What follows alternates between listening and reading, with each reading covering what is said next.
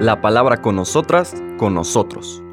Una reflexión de la palabra cotidiana en diálogo con el acontecer de la comunidad universitaria.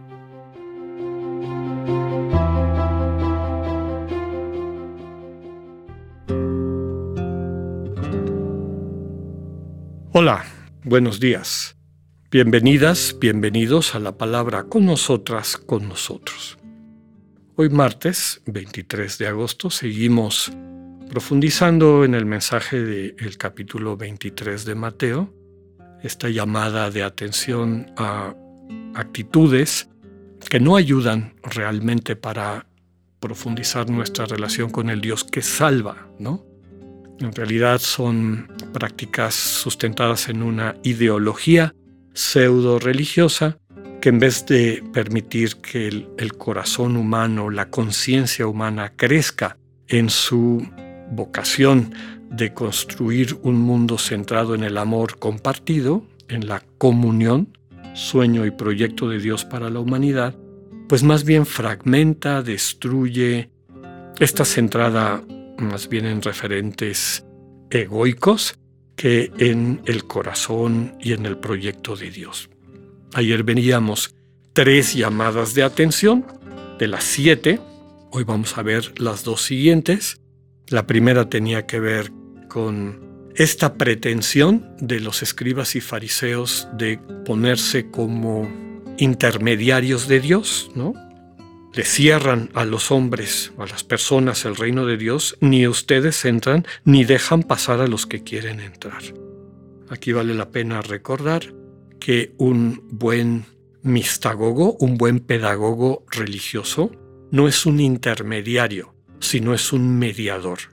El mediador tiene como servicio el unir a las dos personas a las que está mediando, ¿no? Pero una vez unidas, desaparece y ese encuentro se da. En cambio, un intermediario es quien se posiciona y no se quita entre las dos personas a las que está intermediando. Entonces se puede entender, digamos, el, ejercicio de facilitar la experiencia religiosa o espiritual como mediador, que es lo sano y es a lo que nos invita nuestra fe cristiana, o como intermediario, el que controla quién entra y quién no entra. Pero desde el momento mismo de querer ocupar el lugar de Dios, eso quiere decir que ese intermediario es incapaz de acercar a las gentes a Dios y no solamente evita su experiencia de comunión, sino que se le evita a los demás. La segunda llamada de atención, denuncia o amenaza, tenía que ver con este de andar buscando adeptos, ¿no?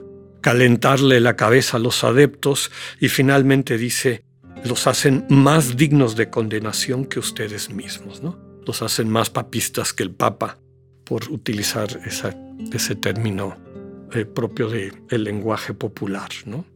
Al transmitirles con esa vehemencia esa aparente convicción que en el fondo no tienen, como nos decía el inicio de, de todo el capítulo 23, pues en ocasiones vuelven inclusive más intransigentes a aquellos que convencen de su ideología. ¿no? Tristemente eso lo vemos también hoy en día dentro no solamente de, la, de nuestra iglesia, sino de muchas otras tradiciones, ¿no? los fundamentalismos que terminan fragmentando y destruyendo toda posibilidad de eh, convivencia humana y de búsqueda compartida de la verdad. La tercera de las denuncias tenía que ver con aquella diferencia entre las cosas que el mundo ve como importantes y desde luego esta visión mundana de los escribas y fariseos, como eran el oro y las ofrendas, y olvidarse de aquello que es lo que las santifica. Le hace el templo, el altar, pero, como termina nuestra lectura de ayer, quien santifica todo, que es Dios y su presencia. Ahora vamos a escuchar en los versículos 23 al 26 la cuarta y quinta advertencia. Dice así, en aquel tiempo Jesús dijo a los escribas y fariseos, Hay de ustedes, escribas y fariseos hipócritas, porque pagan el diezmo de la menta, del anís y del comino, pero descuidan lo más importante de la ley, que son la justicia, la misericordia y la fidelidad. Eso es lo que tenían que practicar sin descuidar aquello. Guías ciegos que cuelan el mosquito, pero se tragan el camello. Hay de ustedes, escribas y fariseos hipócritas, que limpian por fuera los vasos y los platos, mientras que por dentro siguen sucios en su rapacidad y codicia. Fariseo ciego, limpia primero por dentro el vaso, y así quedará también limpio por fuera. Palabra del Señor. Bueno, vemos que esta cuarta y quinta advertencia van muy en línea, en consonancia con lo que hemos estado describiendo. La cuarta advertencia, esta de ustedes son muy observantes en, en, cosas muy superficiales, como puede ser pagar el diezmo de la menta, del anís y del, del comino.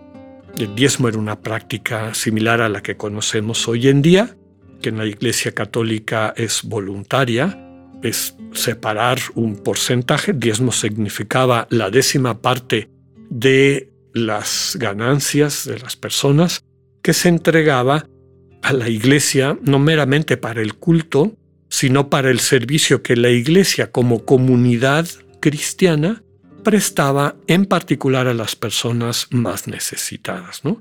Es el sentido del diezmo ya se practicaba en el mundo judío, los que compraban o vendían, etcétera, en particular estos podemos llamarles artículos suntuarios, como era la menta, el anís o el comino, de sus ganancias daban un 10% al templo, al culto del pueblo de Israel. ¿no? Y decía, muy observantes de esto, pero descuidan lo más importante que son la justicia, la misericordia, y la fidelidad.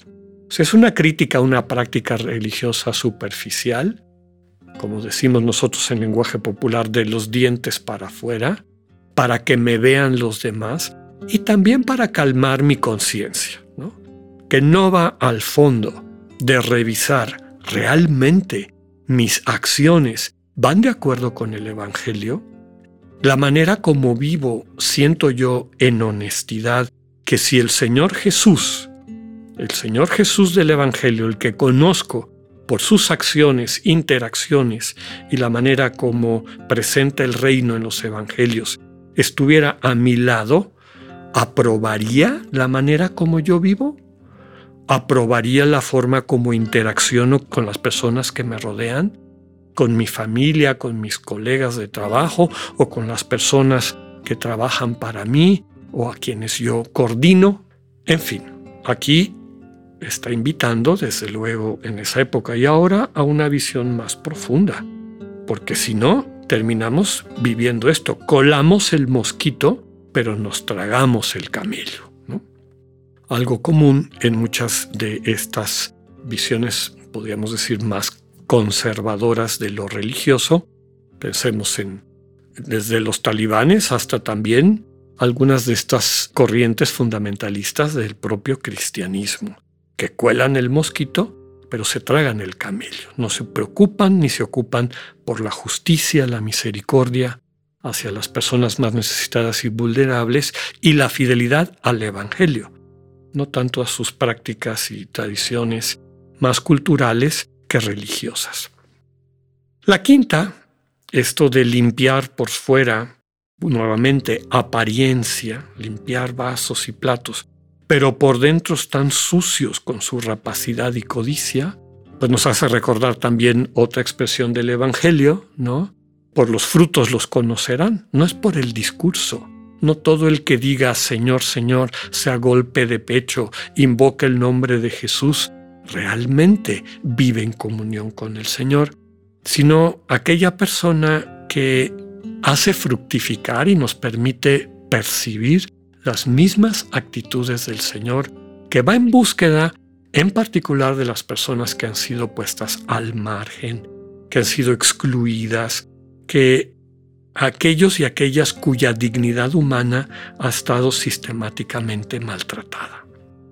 Pidámosle al Señor la gracia al escuchar esta serie de recomendaciones, de invitaciones, de llamadas de atención, que podamos crear, concretar una verdadera experiencia religiosa que desde el corazón traiga como consecuencia una conversión radical. Que así sea, que tengan un buen día, Dios con ustedes.